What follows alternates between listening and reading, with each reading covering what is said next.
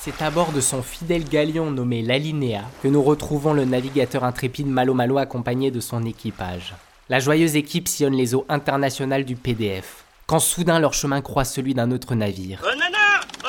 Un navire? Où ça? À baba À baba À baba À bâbord Le capitaine sort alors sa longue vue pour vérifier à quel pavillon il a affaire. C'est avec stupéfaction qu'il découvre un drapeau noir orné d'une tête de mort. Ce sont des pirates. Malo malo pa pa da da da. Pa pa pa.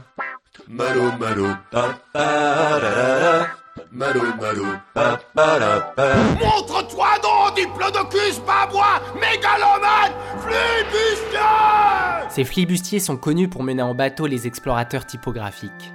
Ils les embobinent en les envoyant découvrir pour eux de nouvelles îles, tout en leur promettant gloire et reconnaissance comme unique rétribution.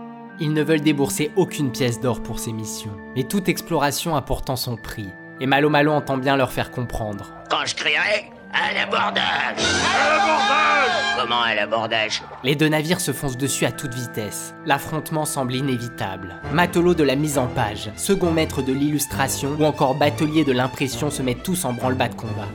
Les sabords sont ouverts pour faire parler les canons et les sabres sont dégainés. C'est dans le fracas des lames et la fumée de la poudre qu'a lieu le terrible abordage.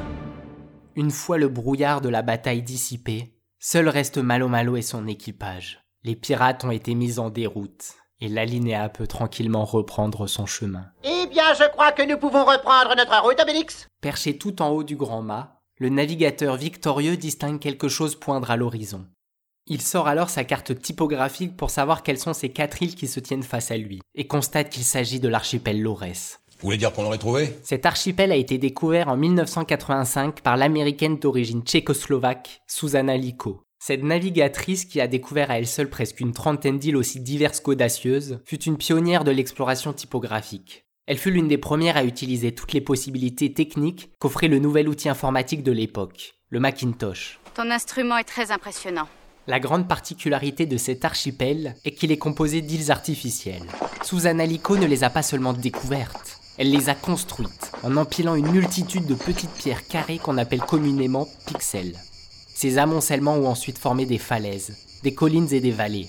Le paysage escarpé et crénelé que ces reliefs dessinent ne constitue pas un bazar aléatoire, mais donne à voir un panorama épuré, où les chaînes de montagnes s'imbriquent de manière pointilleuse et ordonnée.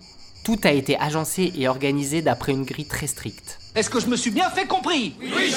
De plus, cet archipel n'en a pas toujours été un. Les quatre îles qui le composent s'appelaient à la base émigrées, Emperor, Oakland et Universal. Elles étaient indépendantes, et ce n'est qu'en 2011 qu'elles ont été réunies sous l'appellation d'archipel Lorès. Bon, et maintenant, tous ensemble Furieux, Malo Malo décide de s'y aventurer.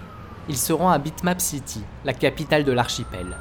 Il y rencontre les habitants, d'anciens émigrés de toute origine, ayant organisé leur ville autour d'une fonderie qui travaille le pixel en fusion.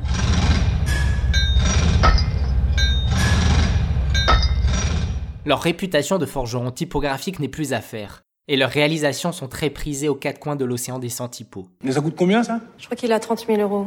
Mais je peux vérifier si vous voulez. Ouais, vaut mieux vérifier quand même. Parce que ça me paraît exagéré comme prix.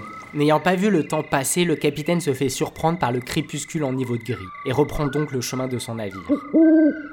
Il escalade le versant nord de la crête de la linéature pour rejoindre la vallée de la Résolution. Plus il se rapproche de la côte, plus le paysage semble épuré, jusqu'à devenir un petit tas de pixels qui disparaît dans l'écume des vagues. L'explorateur soulève alors une pierre pas plus lourde que deux octets, et il surprend un crabe 24 bits s'enfuyant vers la mer. Ah oui, c'est.